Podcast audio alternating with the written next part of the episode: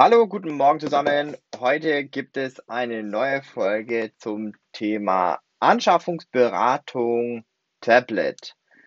Ähm, bei mir regnet es heute ein bisschen. Ich weiß nicht, ob man das vielleicht im Hintergrund hört, aber ich fange jetzt einfach mal an. Und zwar, ich wurde gefragt, was für ein iPad soll ich kaufen oder was für ein Tablet soll ich kaufen? Grundsätzlich muss man erstmal unterscheiden ähm, zwischen dem Hersteller Apple, also mit seinem iOS und ähm, dem, dem Betriebssystemhersteller Android, Google, ähm, da hier praktisch die grundsätzliche Bedienung sich in den wesentlichen Merkmalen natürlich am massivsten unterscheidet. Viele, also wenn man zufrieden ist, dann kann man auf jeden Fall in der gleichen Schiene bleiben. Ne? Wenn man sagt, ich hatte schon mal ein iPad, fand es toll, wie es funktioniert hat, ähm, dann kann man auf jeden Fall in der gleichen Schiene bleiben. Genau das gleiche gilt für Android. Wenn man damit gut klarkommt, würde ich das grundsätzlich nicht ähm, ohne Anlass verändern. Und ähm, ge ja, genau. Das heißt, Grundsatzentscheidung, ein Apple-Gerät oder ein Gerät mit Android drauf. Das sind dann zum Beispiel Hersteller wie Samsung oder Huawei. Ähm, genau, die machen auch ganz tolle Tablets. Das ist so eine Grundsatzentscheidung. Wenn die gefällt ist, dann kann man sich vielleicht an so Geräte-Eckdaten wagen. Die, die, eine der größten Eckdaten ist vielleicht der interne Speicher.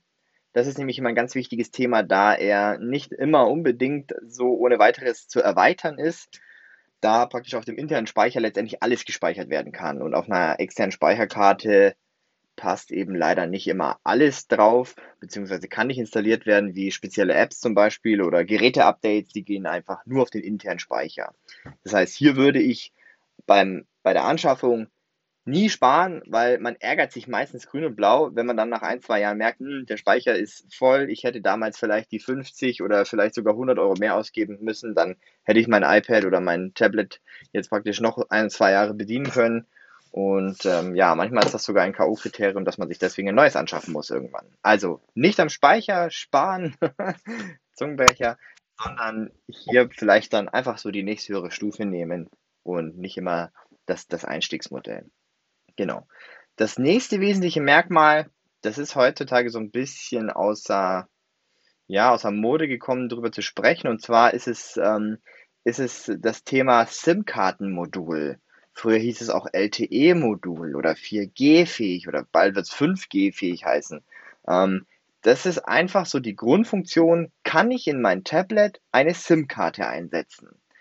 Die wenigsten Tablets können äh, ganz normal übers Handynetz telefonieren. Also da gibt es wirklich nur ganz ausgefuchste Modelle. Ähm, aber es geht letztendlich, diese SIM-Karte würde das Tablet sozusagen befähigen, ohne einen WLAN-Punkt ins Internet zu gehen.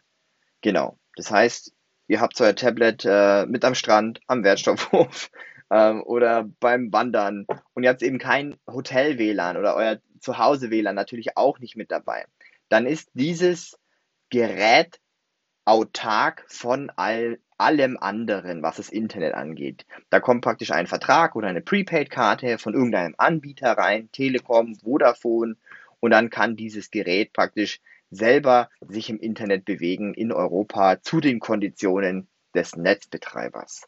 Genau, das heißt, wenn so ein Modul in dem Tablet drin ist, dann hat es die Möglichkeit, eine SIM-Karte einzusetzen. Wenn das nicht drin ist, dann hat es diese Möglichkeit einfach nicht. Ähm, es ist ein bisschen außer Mode gekommen, weil die meisten Leute haben ja ihr Handy immer dabei und das Handy selbst kann ja auch ein WLAN senden, womit so ein Tablet dann verbunden werden kann.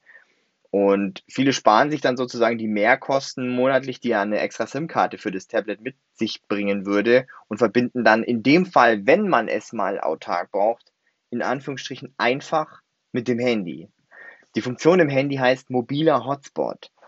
Ähm, wenn ihr dazu mehr wissen wollt, dann schreibt mir gerne oder, oder ruft mich an, dann können wir da nochmal im Detail drauf eingehen. Aber letztendlich jedes moderne Handy hat die Möglichkeit, einen Hotspot aufzubauen oder jedes moderne Touchscreen-Handy, so muss ich sagen, ähm, hat die Möglichkeit, einen Hotspot aufzubauen und das Tablet sozusagen in sein Internet zu lassen. Genau. Die, die aller, allerletzte, ähm, ja, das allerletzte Thema, was man sich dann immer überlegen muss vom Tablet, was erwarte ich von dem Gerät? Also was muss das alles leisten?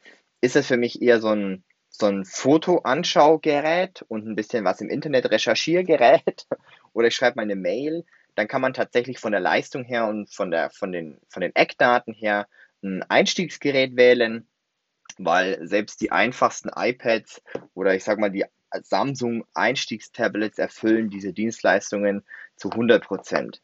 Wenn man aber sagt, na, ich habe noch spezielle Anforderungen, also ich möchte zum Beispiel Videos bearbeiten, Videos schneiden, ich mache tolle, ich will gute Fotos mit dem Tablet machen oder bestmögliche, sagen wir es mal so. Ähm, oder ich möchte vielleicht Multitasking arbeiten auf dem Tablet. Das muss einfach viel leisten, weil ich damit wirklich arbeite oder ich will was zeichnen drauf. Ähm, dann sollte man sich vielleicht eher in den hochwertigeren Gerätechargen umschauen. Das sind dann so iPad ähm, Air zumindest oder iPad Pro ähm, oder dann einfach die höherpreisigeren ähm, Tablet-Modelle S heißen sie, glaube ich, bei, bei Samsung. Genau. Also, ich hoffe, dieser Podcast hat den meisten ein bisschen so die Richtung gegeben und vielleicht auch äh, einen Ansatz, worauf man achten muss, weil wenn es dann ins Detail geht, dann muss man sich die Geräte vielleicht mal wirklich auch bildtechnisch anschauen, gefallen die einem und ähm, ja, genau. Ich hoffe, es war was Hilfreiches dabei. Ich wünsche euch einen tollen Tag, trotz der verregneten äh, Wochenstart, äh, in diesem Moment. Und ja, alles Gute, euer Tobias Schwere. Tschüss.